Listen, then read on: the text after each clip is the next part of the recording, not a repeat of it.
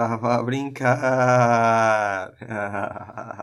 Pensavam que a gente não, não lançava um episódio esta semana só porque ouviram, não sei aonde, que até é capaz de ter sido no último episódio deste podcast. Pá, não, vocês têm de perceber que este podcast é dinâmico e as coisas estão a mudar de semana a semana. É- E, A única e, coisa que portanto, não é cá estamos. dinâmica é, é a tua voz quando acordas. As pessoas não precisam de. Pessoas, eu posso estar doente. E as pessoas eh, não precisam de saber se eu dormi pouco, se eu dormi muito. Dormimos todos menos uma hora, né?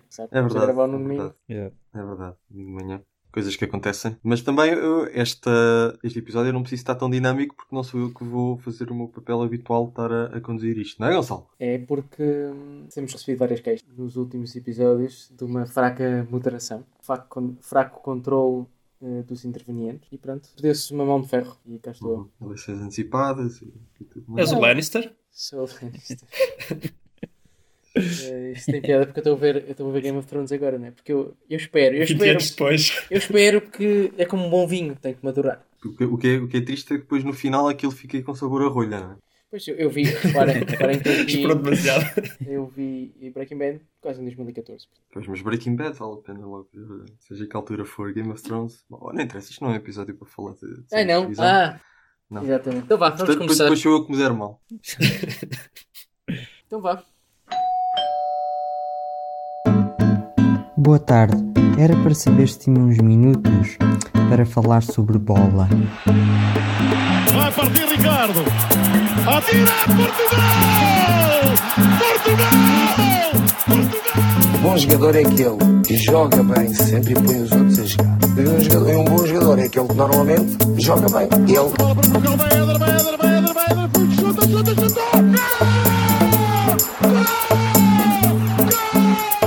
em condições normais vamos ser campeões. Em condições anormais também vamos ser campeões. Bom, cá estamos para mais um episódio. Eu estive a carregar energias no episódio passado e então aproveitei este empate da seleção para, para vir aqui. Houve dois jogos da seleção. Houve eh, a vitória 1-0 ao Azerbaijão. Uma grande vitória, um jogo difícil. Grandes jogadores que o Azerbaijão, um grande guarda-redes, como se viu. E pronto, se não fosse a grande qualidade individual dos nossos jogadores, eu não sei se tínhamos conseguido ganhar. E houve um empate com a Sérvia, que se calhar é o que vale mais a pena falar. Epá, eu não sei, porque eu, eu, eu fiquei com tanta raiva do árbitro que ali ao minuto 94 eu deixei de ver. É típico, típico do Luís. típico do Luís. Eh, foi ali mais ou menos quando o Ronaldo deixou de jogar, não é? Sim, foi, Exatamente. foi em, em solidariedade para com o Ronaldo. É exato. Pronto, vamos debruçar eh, principalmente sobre o empate de ontem entre Portugal e a Sérvia por 2-2. Onde é que se jogou? Jogou-se na Sérvia? Eu agora nunca sei, não é?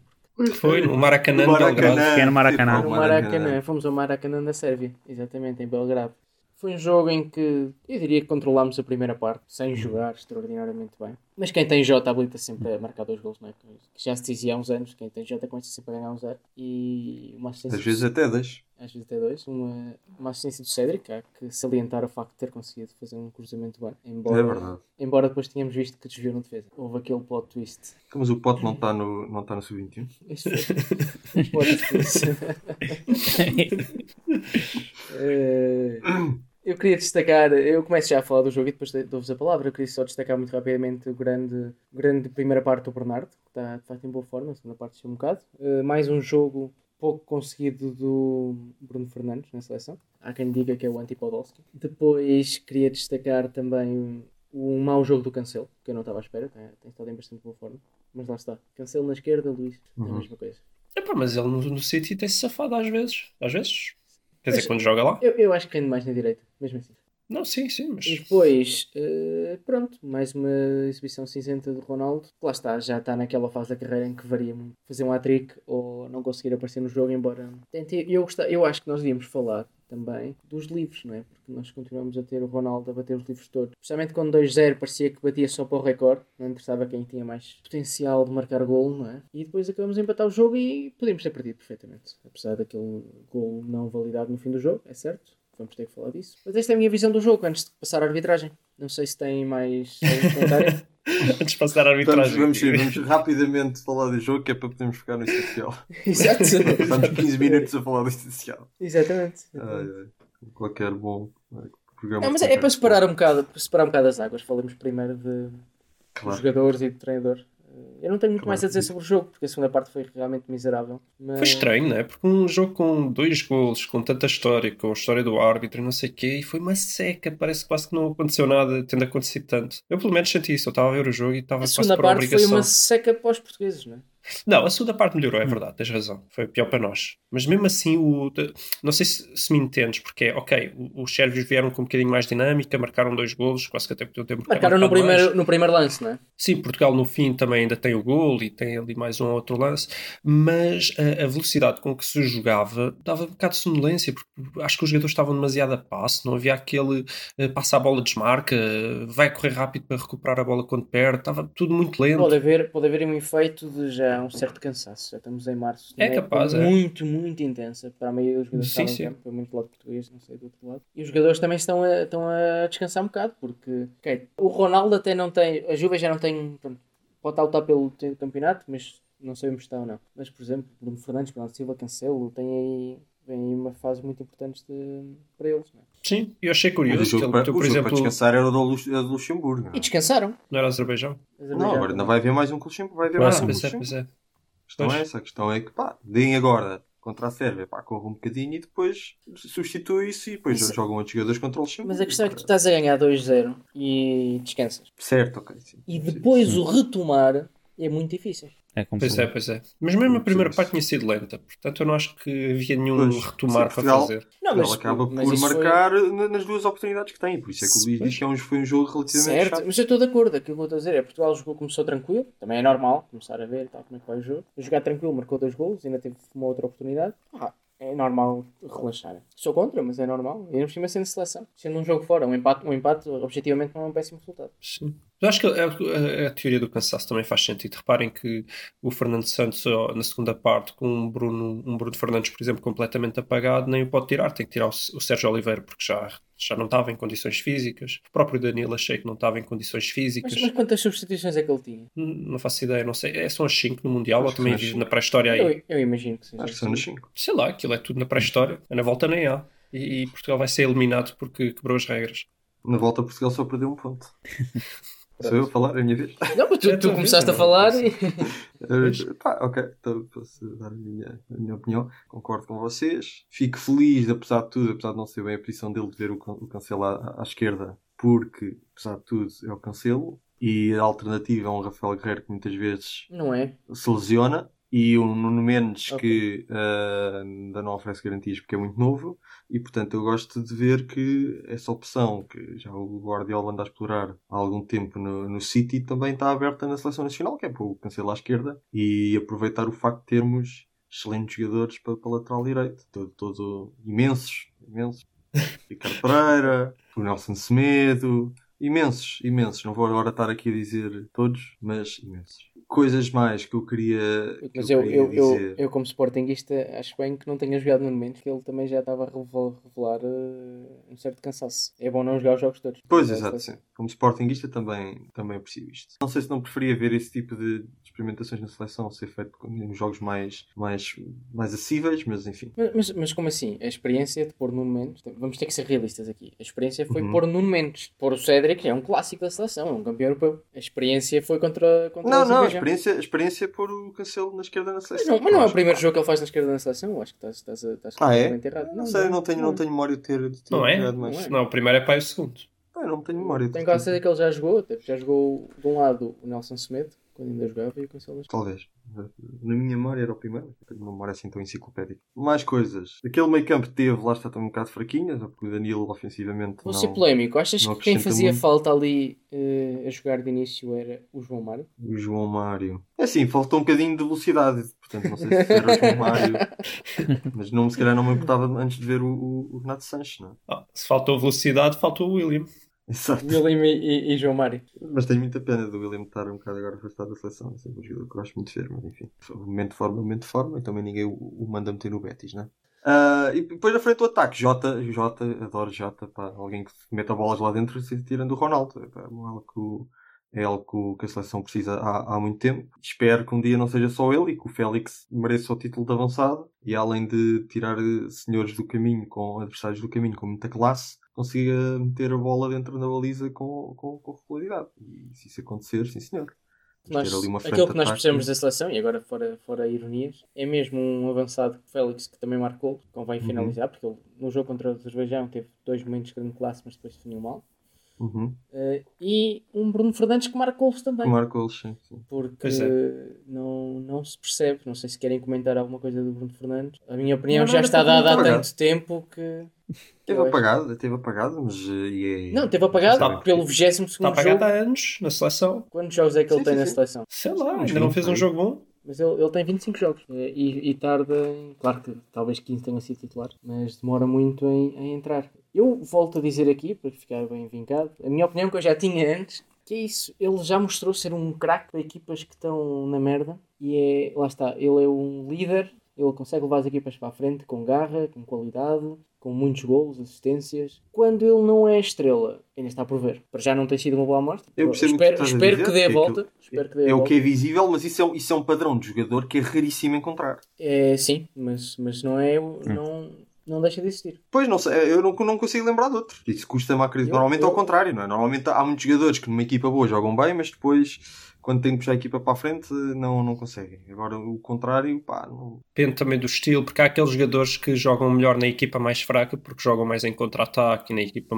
melhor tem que jogar mais em diferente. posse. Sim, é- Não, é- mas pode acontecer Mas por o- isso. Ele tem jogado em contra-ataque muitas vezes. Agora, eh, Pois, ele tu tem- tens o é. efeito, por exemplo, nos guarda-redes é mais visível. Aqueles guarda-redes de equipa pequena não são os mesmos guarda-redes de equipa grande. Um grande guarda-redes não. equipa pequena é aquele que está o jogo todo, pá, pá, pá, tem bons reflexos. Sim, isso são características diferentes, não é uma questão de performance. Não, é uma questão de mentalidade também, porque o guarda-redes, É de o guarda-redes, vamos ver o DRE, o DRE no Atlético de Madrid era o melhor do mundo. Se calhar, não sei se era o melhor, era top. No Manchester United, para mim, os anos bons dele são os anos em que o Manchester United está muito em baixo. Está sempre a ser massacrado. Quando, quando vai para a seleção espanhola, por exemplo, ou quando o Manchester United está bem, o que acaba por acontecer, muitas vezes, é ele estar o jogo todo olhar, olhar para a frente, a ver o- a equipa atacar, mas depois, quando tem que responder a frio, não responde. Isso é mentalidade. Vamos ver, vamos ver. Pode ser que. Eu espero estar enganado, Não espero mesmo, mas, mas pronto, é a minha opinião neste momento, é o do que eu vi até agora. Miguel, Uh, não tenho muito a acrescentar. Diria que, que acho que se calhar o Fernando Santos podia ter mexido um bocadinho antes de, de sofrer o Antes segundo dos gol. 80? Pois, ele mexeu para aí aos 70, mas acho que podia ter feito algumas modificações antes. Mas de resto, sim, estou de acordo com, com a vossa análise. Ok, então, Miguel está com mais sono que nós. se não, vamos passar ao tema do jogo. Falar agora vamos falar do jogo. Exato. Que foi aquele belo gol, até eu diria um belo gol do Ronaldo. Mas lá está, quando o Ronaldo marca golos, bonitos golos pela seleção, normalmente são mal anulados, não é? Nós temos o gol contra a Espanha, Contra a nós, Só do Nani. nós, te- nós temos. Ah, não, é que, é que esse gol, lá está, o Nani encosta, não está em fora de jogo e toca na bola dentro da baliza. Sim, tudo errado. Temos o pontapé de bicicleta no Bessa contra. Uf, já não me lembro, mas contra a Islândia, acho eu, ou Ilhas Faroé, que, que a bola entra claramente e não foi validada. E agora temos outro gol de belo efeito. Um gol difícil, mais que nada. Um gol difícil. Não, não, não achava nada fácil meter ali a bola. Estar preparado para o guarda-redes falhar na bola e encostar com classe. Foi invalidado e a bola entrou. E aqui paramos com, principalmente com a falta do VAR. Talvez a falta da goal line technology, mas principalmente a falta do, do VAR. Eh, quem é que quer começar? Rafael, se calhar começa tu por isso, que que és menos polémico. acho que era pelo menos polémico era o Miguel, não? Realmente. Eu, eu, eu, eu consigo ser polémico. Não sei se quer muito ser neste lance, mas. Mas, olha, mas tu não queres que tu normalmente nas arbitragens não. não... É, pá, eu não acho que o problema não foi a arbitragem. Eu acho que isto é claramente é a máfia, a máfia do Holiday. Está está aqui a trabalhar e a, e a tentar roubar gols ao Ronaldo. Ele não, não bater o recorde. Não, é assim, eu acho que não há nada a dizer em relação à arbitragem. Quer dizer, o que há aqui em relação a dizer em relação à arbitragem é o, o, o senhor fiscal de linha a, a, a, a 30, a 30 metros de distância como posta à frente não conseguiu perceber que a bola entrou 5 centímetros. Ou, ou coisa que valha. É humano, é normal. Mas não tem nada a dizer em relação à arbitragem. Portanto, se o fiscal de linha não viu, o árbitro não tinha o melhor ângulo para ver, O árbitro não, tiver- o não tiveram a certeza que entrou, pois, eh, portanto, não, não tiveram a noção que entrou, não, não marcaram que entrou. É natural. Eu não tenho nada em relação. Mas faz sentido a não, não ter VAR? Claro que não. É isso é a questão. O problema não é a arbitragem. O problema Não é é o a. UEFA. Aquilo é um jogo puramente para o, para o Campeonato do Mundo. O UEFA ou a que- FIFA? É o UEFA. É a o UEFA que é, organiza? é organizada Ok. pela UEFA.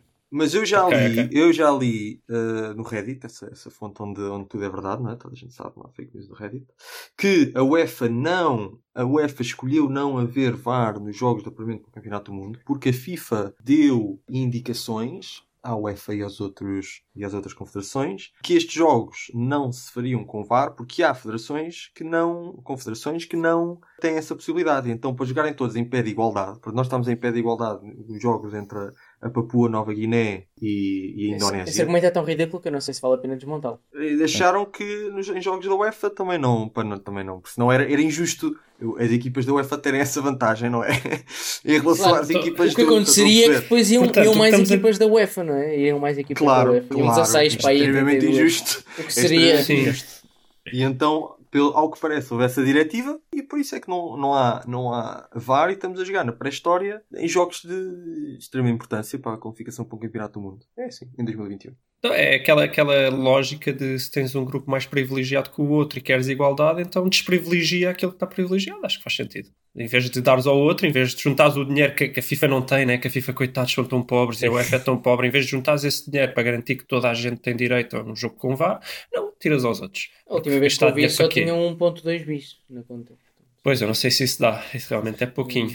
Temos que fazer uma vaquinha. Miguel, co- começa, começa a desmontar este, este argumento, se quiseres, ou, ou comenta o que é que achas do VAR. Pá, eu acho que é absurdo esse argumento. É que parece que voltámos aos tempos da Premier League sem VAR, não é? Quando já todas tinham. Pois, é um bocado por aí. Não, não percebo, não percebo qual é a lógica de fazerem isto assim. Consigo perceber, acho que, que é ridículo, é absurdo. Ok, pronto. Luís, eh, tu Eu, eu acho que, sabes o que é que eu acho que resolvia isto? Sabes o O que é que o que resolvia isto era pôr árbitros de linha. Isso é que resolvia isto. Em vez de voltarmos à pré-história, recuamos só 10 anos.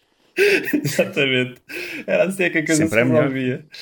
Opa. Eh, eu, eu, em relação a isso, eu não, não quero dizer nada porque tinha que haver VAR ponto final e não faz sentido. E esse argumento não, não faz sentido. Peguem no dinheiro e deem aos outros. Luís, eu, eu sei que tens aí um, tens uma posição talvez diferente da minha, se calhar até mais coerente eh, sobre eh, o goal line technology. Eu acho que é um, é um, bom, é um bom lance para comentar isso. Porque Sim, uma das alternativas ao VAR É o pá, goal é line. o goal line technology. Não? é? O goal line, eu não sei se vocês já viram o preço, mas aquela porcaria é cara. Acho é era- muito Era cara. uns 100 mil, não era? Se não me engano.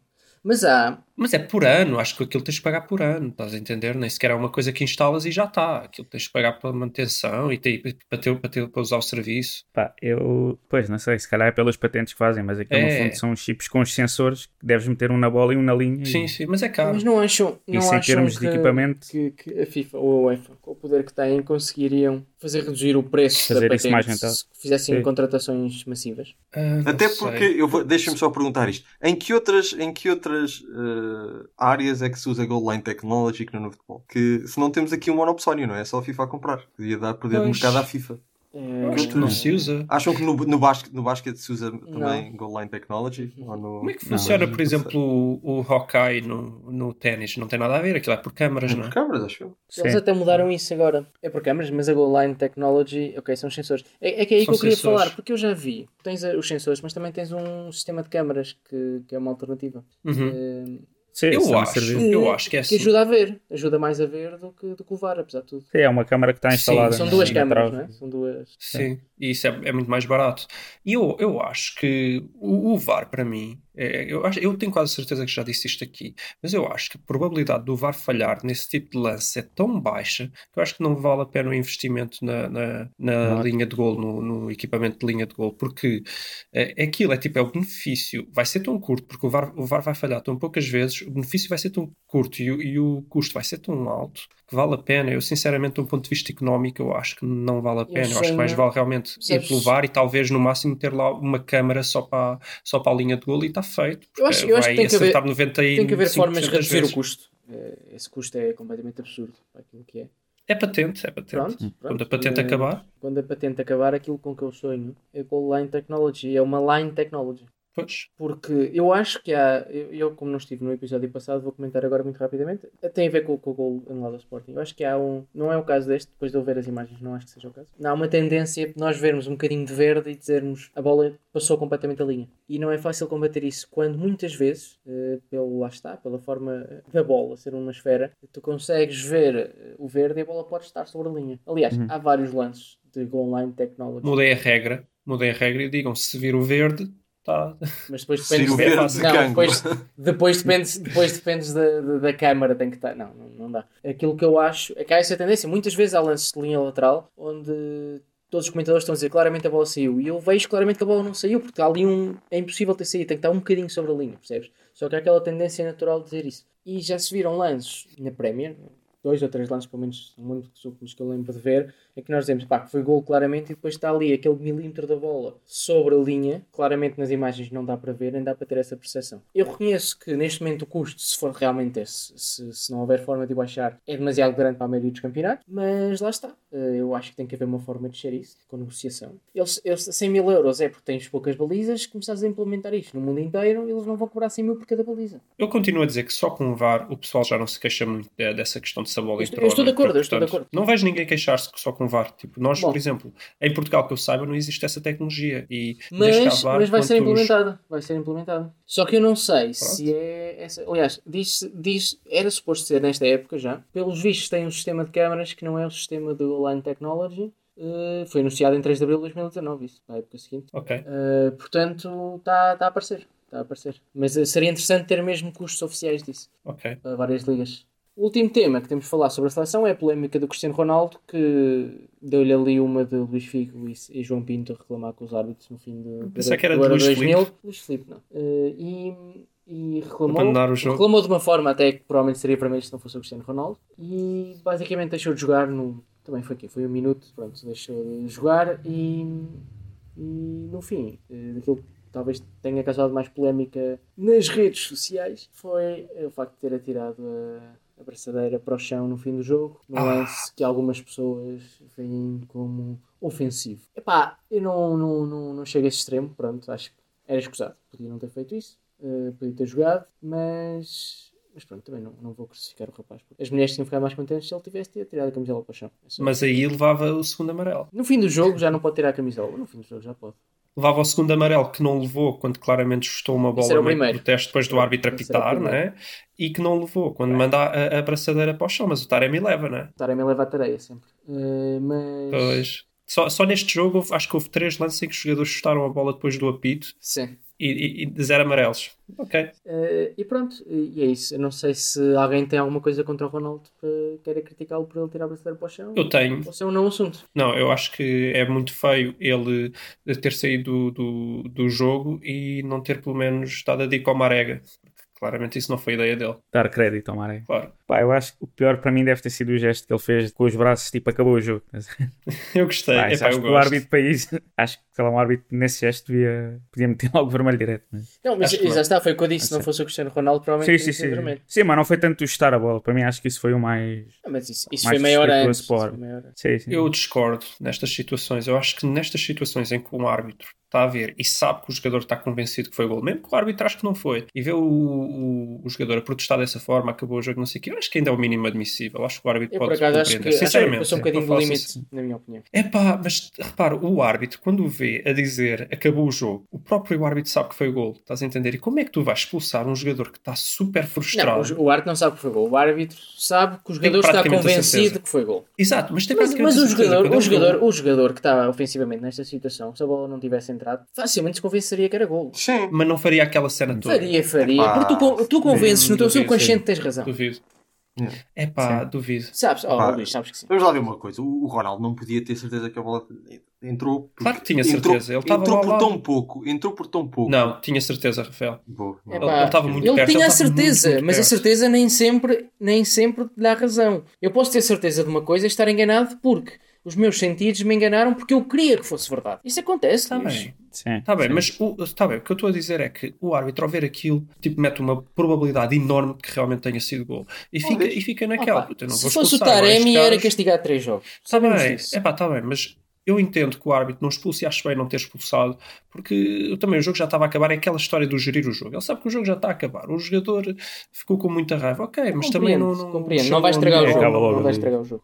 Não, não é uma questão de estragar, é- não vale a pena. sim, não vale a o pena, jogador é assim não vai estragar o jogo com aquela atitude porque o jogo vai acabar. É o que tu estás a dizer. E depois o próprio árbitro sabe que faz, o próprio, exato, e o próprio árbitro sabe que pode ter cometido um erro. E a culpa é, que é aquilo que nós estamos a dizer, nem é do árbitro, a culpa é de não haver VAR. Eu sei que o árbitro depois no fim foi ao Fernando Santos e disse que estava envergonhado e pediu desculpa. Não tem que estar envergonhado, não tem que pedir desculpa. Quem tem que pedir desculpa é a FIFA. Só tem que pedir desculpa Ah, se soubesse que era gol e não ter dado. Senão não tem que pedir desculpa. É um erro. Claro, Claro, mas cá está, ele apercebeu-se disso, ele apercebeu-se logo, ok, já deve ter feito porcaria. Epá, e depois não quer expulsar, e acho muito bem que não tenha expulsado, era escusado, também não foi assim tão grave. Agora, no dia a seguir, a, a frio, a gente olha para trás e tipo, quem é que morreu ali? O que é que aconteceu? Não aconteceu nada, tipo, ah, o Ronaldo fez uma figurinha e tal, pronto, acabou, está feito. Eu, eu por acaso estava Não a descredibiliza mais o sobre o gesto de tirar a braçadeira da seleção para o chão, como uma falta Ah, estou-me a lixar, a braçadeira é um, a- primeiro, a braçadeira é um objeto, e é a única coisa que ele tem à mão, estou-me a lixar para isso, sinceramente.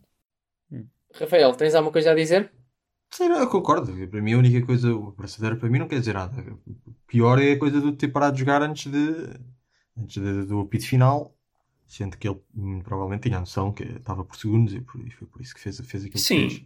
Mas Sim, de mas não qualquer foi um formas, minuto, foi menos. mas de qualquer aí das 30 formas, o pior aí é o, é o ter deixado de jogar. Não, é? o ter depois ter tirado a braçadeira é o que o Luís diz. Era o que tinha mais à mão. Então pronto, eh, fechamos então o tema da seleção nacional.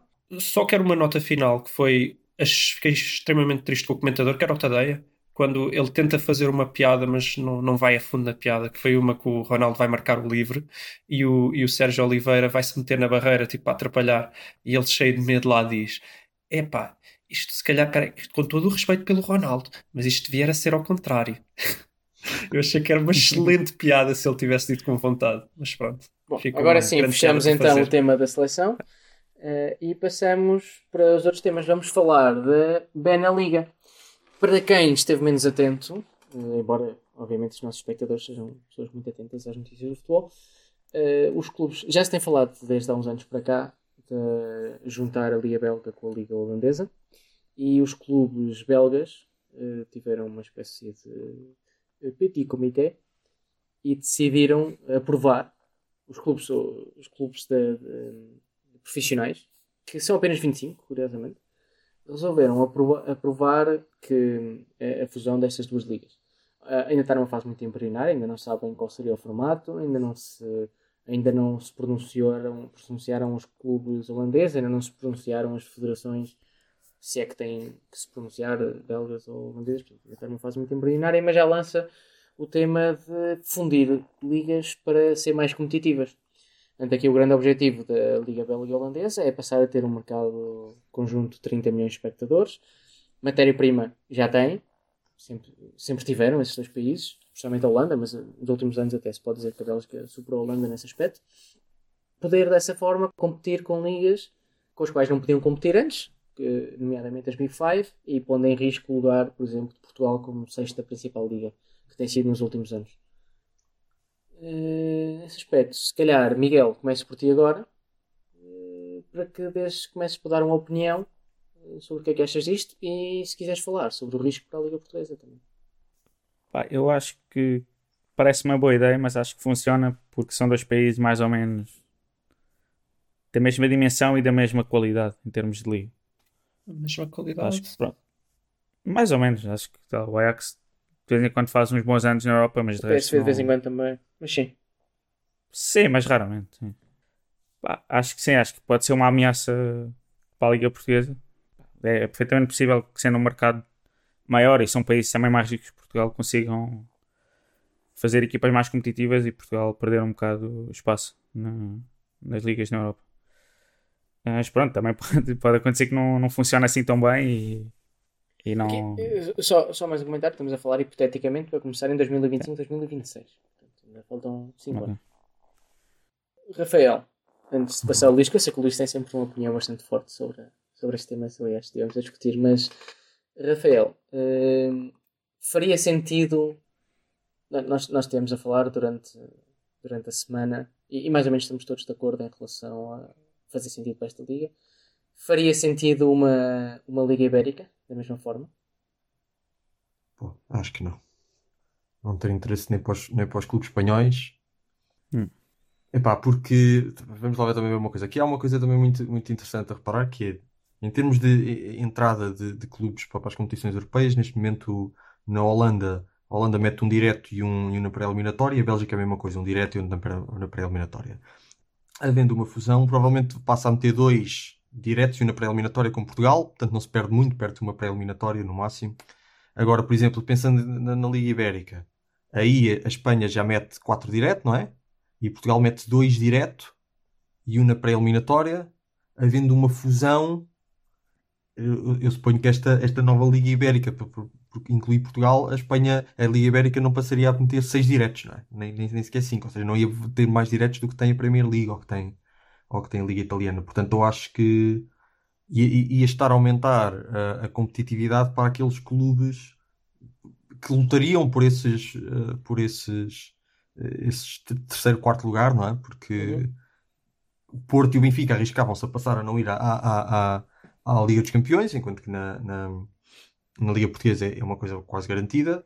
E mesmo outros clubes ali, não digo o Real Madrid e o Barcelona, mas uh, Valências e Atléticos Madrid e assim, provavelmente também se arriscariam a, a deixar de ir com tanta frequência, porque a Liga, a, a, Liga não ia passar a ter seis lugares e ia haver muito mais competição para esses, para esses terceiro, quarto lugar que, que iriam à, à Liga dos Campeões. Portanto, eu acho que não beneficia ninguém, acho que mesmo Real Madrid e Barcelona eh, não beneficiariam assim tanto com isso. Acho que a Liga não, não, não ia atrair assim tão mais gente por ter clubes o Benfica, Porto e Sporting, eventualmente, eh, Braga, quem sabe. Acho que os clubes portugueses também não, não iam beneficiar disso, acho que iam perder iam perder aquela, aquela rivalidade histórica entre os clubes portugueses iam, iam um bocado desaparecer e iam deixar de ganhar títulos e, e acho que as equipas portuguesas têm de se focar em, em, aumentar a competitividade do futebol português em vez de pensar nisso. Portanto, lá está, acho que para a Bélgica e para a Holanda pode fazer sentido, para Portugal não. Ok. E, e, e tendo em conta que não sei qual é a tua opinião sobre se a Liga Portuguesa, como sexta Liga Europeia, está em risco. Eu, a minha opinião é que sim. Mas uh, se tu achas que sim, o que é que Portugal pode fazer para combater, uh, para combater esta, esta posição? Nós, nós lutávamos com a Liga Russa, basicamente, nos últimos anos temos lutado com a Liga Russa. Sim, mas tínhamos, tínhamos, temos vindo a ganhar. Temos vindo a ganhar. Eu, a Holanda, sozinha, inclusivamente, este, este ano, acho que acabou já por ultrapassar a, a Rússia. Portanto, já para o próximo ano já seria, já estaria equiparado a Portugal, não é? porque aquilo está, tem as 5 maiores ligas um, e depois e depois uh, Portugal e Rússia e agora vai ser Portugal e Holanda, sendo que quer, quer, Portugal está mais perto da França em termos de, no ranking do que a Rússia está a Portugal, ou que agora a Holanda está, a Portugal. Portanto, Mas não te esqueças que Portugal, Portugal vai, um Portugal vai sofrer agora. Portugal teve a vantagem nos últimos anos de ter menos equipas e vai sofrer agora daquilo que acontece a Portugal sempre que está um bocadinho mais acima, que é ter mais equipas. Uhum. E por ter mais, mais equipas, vais dividir os pontos por todas e há sempre claro. aquelas que não fazem pontos nenhum. Eh, claro. Uh, portanto, nós, nós, a tendência nos próximos anos é perder vantagem relativa. Tem acontecido assim, é, é cíclico e acontece a todas. E é bom que aconteça. Uhum. A não ser que o Sporting realmente uh, sobre a faça, do, faça do 12, 12 pontos na Liga um gigante europeu, que, que não é nada de... Já não digo nada. Já não digo nada. não digo nada, já não digo nada.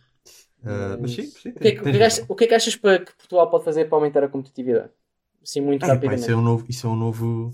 Isso é todo um novo mas, tema. Pá. Já, já não tivemos esse já, tema? Já, já tivemos, um bocadinho esse tema. Acho que era aquela coisa de dar mais, dar mais prémios àqueles clubes de, de, de posições de, de, europeias, dar mais. Um, para já haver a centralização dos direitos esportivos e depois dar, eu não diria uma, uma, distribuição mais equitativa à Premier League, em que mesmo os últimos classificados recebem balúrdios, mas pelo menos distribuir. Aqui também não há balúrdios para distribuir. Pois, aqui também não há balúrdios. Distribuir melhor por, por aquelas equipas que ficam em, em, terceiro, quarto, quinto, que ainda vão, à, ainda vão à Europa, mas dar um boost financeiro para que no ano, no ano depois em seguir, em que vão estar na Europa, possam fazer algumas contratações melhores e, e, e, e dignificar o, o, nome de Portugal lá fora. Uh, ah, e outra coisa é, é, é começar a punir o, o, o, Sérgio Conceição quando se passa dos carretos com a arbitragem, que é para não ser o, a vergonha que é o futebol português. é coisa que podíamos fazer. Luís, comentários, excluindo, excluindo a parte do Sérgio Conceição. Pensei que ele, eu pensei que o Rafael ia dizer que temos que danificar a camisola. Pensei nisso, pensei nisso. Também me lembrei disso. ele depois conteve-se. uh, comentários. Eu, eu, eu acho super interessante a fusão da, da Liga Belga com, com a Liga Holandesa. Eu acho que fazem muito bem. Vai, vai ficar uma liga muito mais forte, mais interessante. Até porque acho que já são campeonatos que têm menos equipas, não é? E aquilo não é, não é A Liga Holandesa tem, tem 18. E a Liga... Tem 18, por acaso pensei que tinha menos. Tem, tem 18. Uh, a Liga Belga tem ou 14 ou 16, agora não sei. Mas aquilo não é super competitivo. Eu, por exemplo, estive em Roterdão uh, uns mesitos e estava lá na universidade mesmo ah, ao não. pé do estádio. Atenção, do... a Liga Belga subiu já para 18, chegou a ter 16. Ok, ok.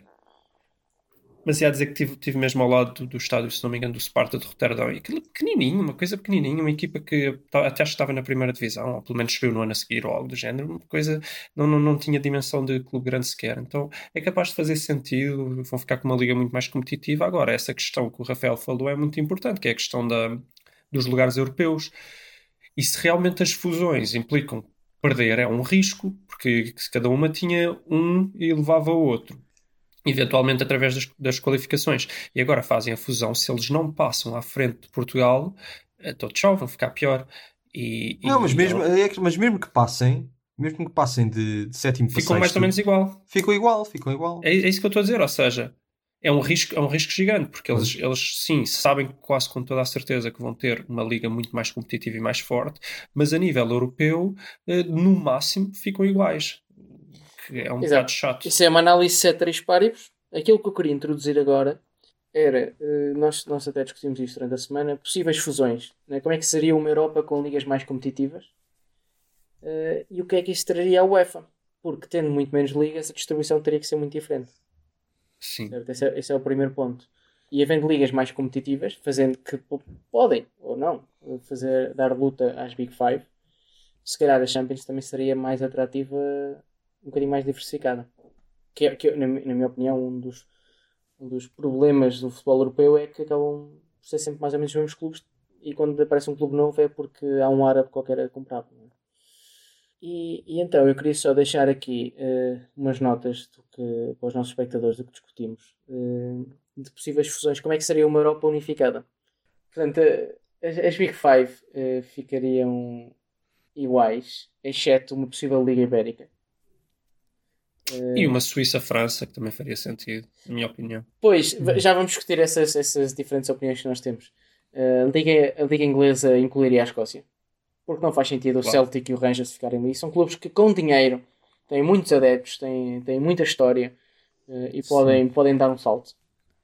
Uh, ainda por cima, a Liga Inglesa é- tem mostrado nos últimos anos que não estão sempre os mesmos lá em cima. Aliás, nós falávamos constantemente dos Big Six, já não há Big Six. Não. Um, Agora Big One or Big Two, sei lá. sim, mas mesmo assim tens o Leicester ali. É o City, é o City e o Liverpool. É, mas o o Liverpool tá está em quê? Oitavo?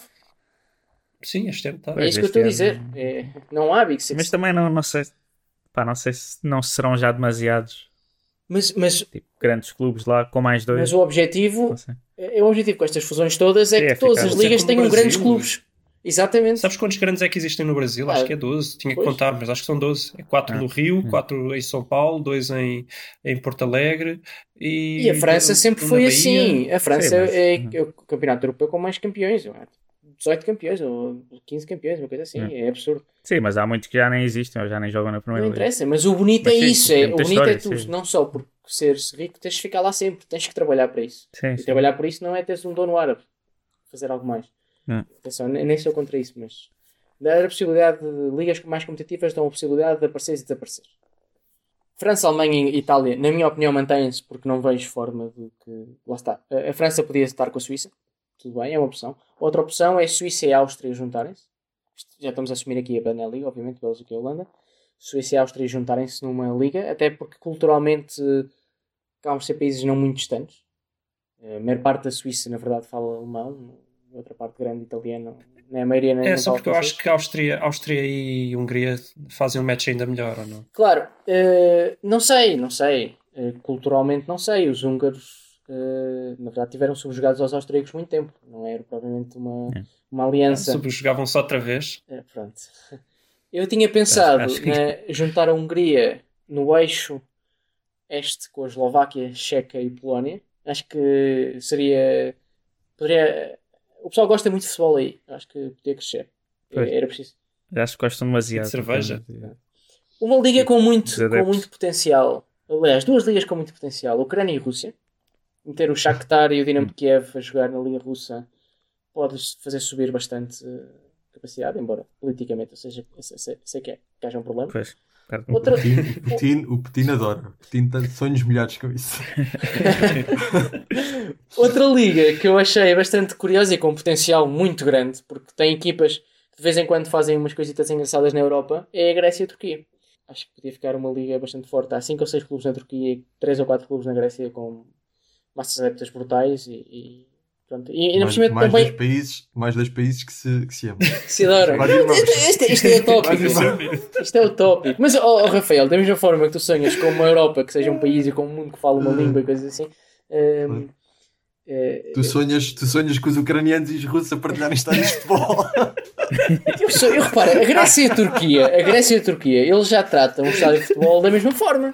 Eles destroem aquilo cada vez que há um jogo, portanto, eles estão bem uns para outros. claro, claro. Vamos, vamos Pá, pôr tensões, das vamos pôr tensões eh, nacionais e, e diferentes. étnicas ao barulho também, só para, para E depois, uma, uma, uma liga também politicamente muito interessante. O O expoente expoente máximo. máximo das ligas, que é o que vem agora, seria a Liga dos Balcãs. Caramba, trazer, Claro, trazer de claro. novo a Jugoslávia ao topo do futebol mundial. Quem nunca, não é? Quem nunca? Quem nunca? Sérvia, Montenegro. Croácia, Albânia, Oh. Macedónia, Bósnia. Ah, é o sonho de qualquer um. Depois sobram ali a Bulgária, a Roménia e a Moldávia. Pronto, é juntá-los também, não é muito mais. a- É porque, é, porque é o que acho que sobra. uma coisa Para não gira. estarem sozinhos. Acho que uma coisa gira é como se faz no, no, no apuramento para o- os europeus e para os mundiais, era meter Israel também cá e depois metê-los numa liga com a Palestina.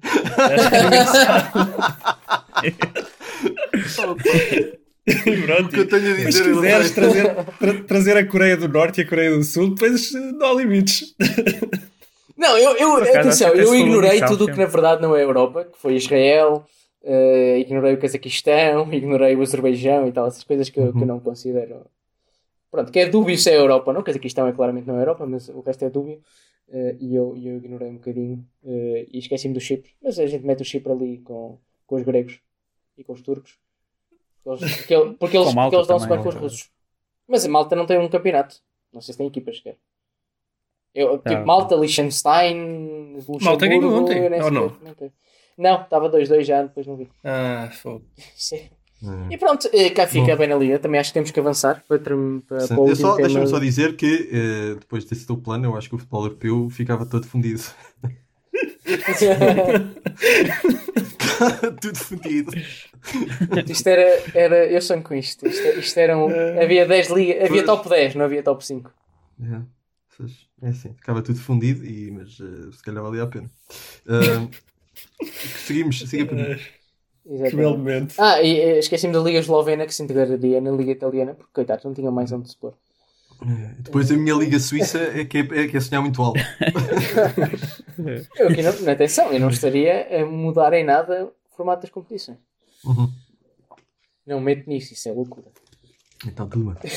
Vá, último tema. Pronto, último tema. Eh, o Brasil anunciou uma decisão histórica. Eh, as equipas só poderão ter dois treinadores a partir da próxima época.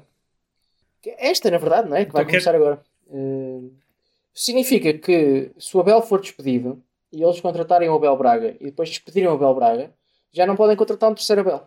Basicamente é isto que. O Abel Xavier, que treinador. Mas já, Treinador. mas já não podem, lá está. Não é por falta. Não, não é por não haver Abel, Abéis, não sei. Competentes por aí fora, é só porque já não podem, não é? Portanto, é um bocado como. É, Assemelha-se à regra que a FIFA já lançou para os jogadores há uns anos. Que os jogadores só podem ensinar por. só podem jogar jogos oficiais por du- duas equipas durante o ano seguinte. Ou, ou uma época desportiva. Agora por acaso tenho dúvidas, mas, mas a base é a mesma. Isto é uma mudança, porque o paradigma a contratar e despedir jogadores tem sido um bar aberto a nível mundial. E a verdade é que isto vai mudar completamente. eh, Obriga a uma maior preparação. Jogadores ou treinadores? Eu queria dizer treinadores. Treinadores. Jogadores, peço desculpa. Ok. Eh, e aquilo que muitas vezes acontece de um, um treinador que já tem algum histórico na equipa está ali um bocado tremido no fim da época, resolve-se deixar ver como é que começa a época para depois despedir, se calhar já não é uma grande estratégia. Eh, já começa a haver mais dúvidas. Portanto, a estratégia pode mudar um bocado. Eh, a única alternativa eh, para terceiro treinador é subir treinadores que eles chamam interinos ou treinadores das camadas jovens. Pode- Olha, só, só uma coisa, assim, meio a brincar, meio a sério.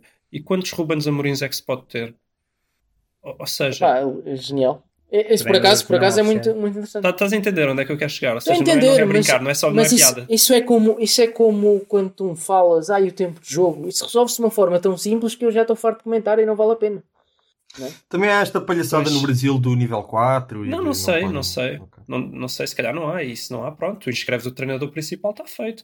Mas eu- o, o que eu estava a dizer é mesmo eh, eh, ter medo. Eu nem estou a falar dessa palhaçada, que é, imagina que, sim senhor, tu podes inscrever quem quiseres, mas inscreves, tipo, o, o treinador adjunto, não é? Como principal, e depois eh, fazes na mesma ao rodízio do verdadeiro treinador principal. Não, mas imagina, se não houver se não houver limitações de nível 4, isso pode ser bem controlado. A gente sabe que o Mourinho é o treinador principal e aí sim eu diria que isso é uma Hum. fraude. Percebes? Isso para mim Mas seria é uma fraude. Mas como é que provas que é uma fraude? Porque depois, imagina, ele, ele ficava, era privado de dar as conferências de imprensa e coisas do género, que é chato, porque as conferências de imprensa eu acho que são A importantes. pressão fazem dos adeptos vai calhar cair na mesma sobre o treinador principal. Percebes? Porque isto, Uhum. isto, isto aqui só faz sentido. É uma regra, só faz sentido quando os clubes estão mal. Quando os clubes estão bem, nem sequer mudam um treinador.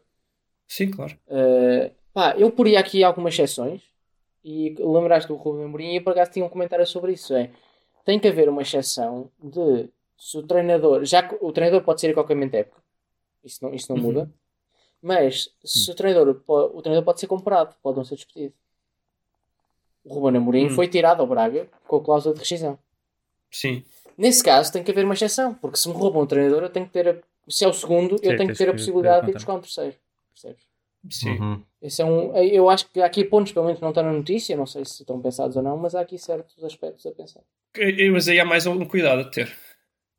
Que é porque o comprar o treinador, eh, muitas vezes não há essa coisa da cláusula. Nós sabemos que a cláusula nunca é batida. Isso é uma mentira para os adeptos, porque a cláusula implica chegar lá e pagar a pronto pagamento. Onde é que o Sporting pagou a pronto pagamento? Portanto, a cláusula não foi Ah, batida. Ah, pá, isso é o Não, mas isso Sporting, gera- Mas pode... Não, não é isso. Gera coisas legais, precedência. gera legais. precedência porque depois Ah, tu tá bem. podes. Imagina, queres-te livrar de um treinador e vais ao Jorge Mendes, ao Jorge Mendes, Já já para me comprar o treinador. Pronto, só isso.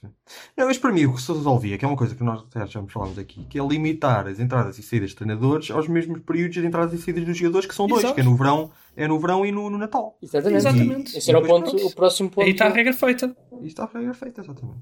E aí ficas. Não limitas oficialmente o número de treinadores, mas limitando as janelas, tu não vais, tu não vais despedir um, um treinador em eh, contratar um treinador em, em dezembro, podes pedir no final de janeiro não é? e contratar outro no final de janeiro. Portanto, Eu estou. vai dar ao mesmo e é mais, é mais claro. Miguel, Não, é tipo isso. Se fores o dono do de um clube e sabes que aquilo não está a resultar e não queres que, que ele se arraste lá mais uns meses até à janela. Ficas com o treinador interino. exato, podes sempre despedir.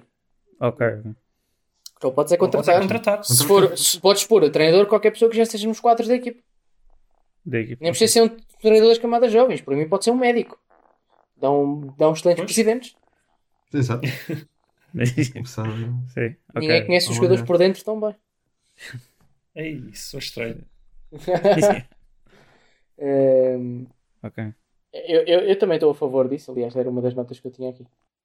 Eu, eu, eu queria só eh, fazer um, um seguinte comentário eh, que é eh, que tem sido apontado várias vezes nestas tem sido apontado alguns comentários na internet isso que é não, mas os jogadores, por exemplo, os jogadores quando têm lesões, quando têm não sei o quê, é diferente porque tens um plantel de 30 jogadores ou 25 que é mesmo para para combater estes, esta, esta, esta, esta, uma onda de lesões, etc. é? Portanto, tens banco. Tens banco. Hum. Eh, eu, eu também acho que quando tu estás a contratar um treinador, eh, se houver esta questão das, das janelas, eh, também tens de começar a pensar em ter banco. Atualmente contratas um treinador só por causa do treinador pá, e ninguém faz uma entrevista, ninguém faz entrevista a treinadores, mas ninguém, ninguém conversa com o treinador junto, não é?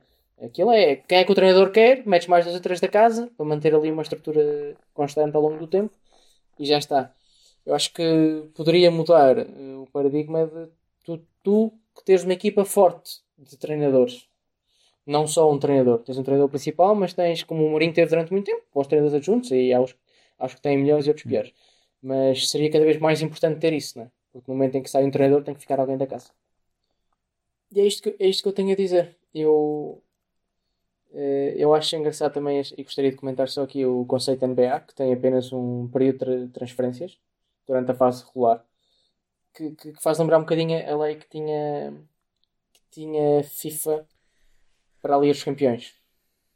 É? Eh, A FIFA não, a UEFA. A UEFA não permitia que, houvesse, que o jogador jogasse na Liga dos Campeões durante, eh, por duas equipas diferentes durante a mesma época. Isso era para impedir que, ok, uma equipa. A ideia deles não era impedir que uma equipa saia da Liga dos Campeões, outra fica, então pode ir contratar. Eh, o, mesmo, o mesmo aplica, a NBA aplica um bocado o mesmo conceito, que é tens imaginar a transferência, isto normalmente vai até o fim de dezembro, este ano é mais, porque também o calendário está todo trocado, mas normalmente é até o fim de dezembro, início de janeiro, que é aquela fase regular que as equipas estão a construir ainda, embora já estejam a jogar. O que proíbem é transferências depois disso.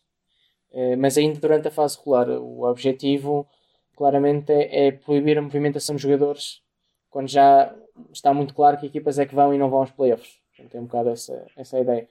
Aqui, aqui faria, para mim faz sentido isto os treinadores também não ter só as duas janelas de transferência como os jogadores, que é lá está.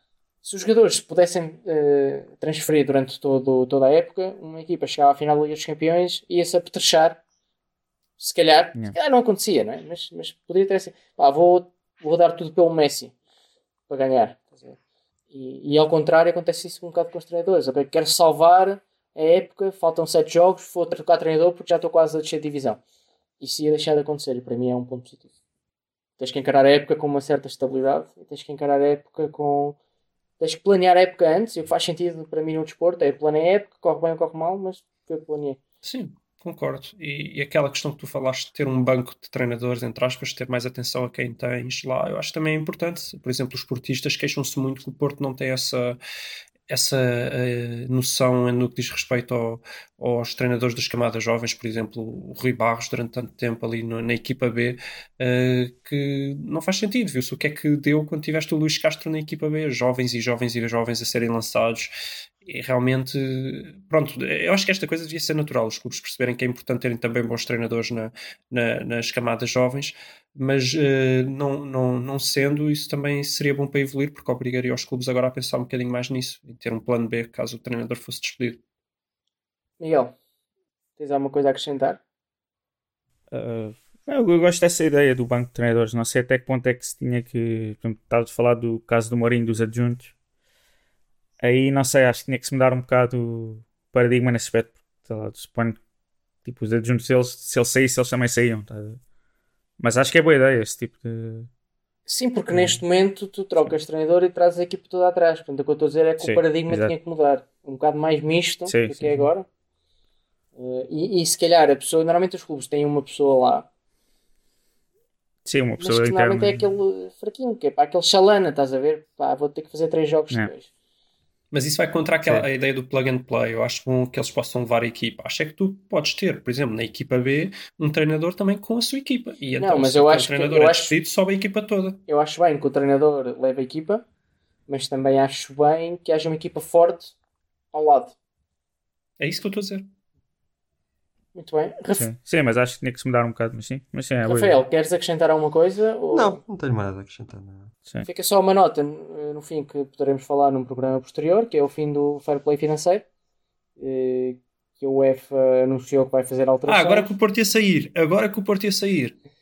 e anunciaram Tá bem. alterações, principalmente tendo em conta a questão do vírus, eh, para permitir alguma flexibilidade. Eh, eu acho mal leis que são feitas em momentos de stress, Eh, mas eu também nunca fui um grande defensor do fair play financeiro. Pelo menos da forma como ele estava construído, portanto vejo com bons olhos que se esteja a pensar nessa mudança. Não sei se há tem uma ver, ideia. Vamos ver o que, é que vem, o que é que vem a isto. Dá-me a ideia que isto pode ser algumas concessões também feitas aos clubes vão com mais poderio financeiro para também impedir a, a a Superliga. Europeia. É, Mas sei, também Vamos ver- vamos ver o que mas é que se o futebol europeu fosse o que eu sonho, a Superliga Europeia fazia menos sentido. nada disto é necessário. Bom, eh, acabamos por aqui. Eh, gravamos para a semana, ou não, quem sabe. Quem sabe, ver. É tudo uma caixinha de surpresas. E bem-aja a todos. Bem, haja. Bem, Tchau, tchau.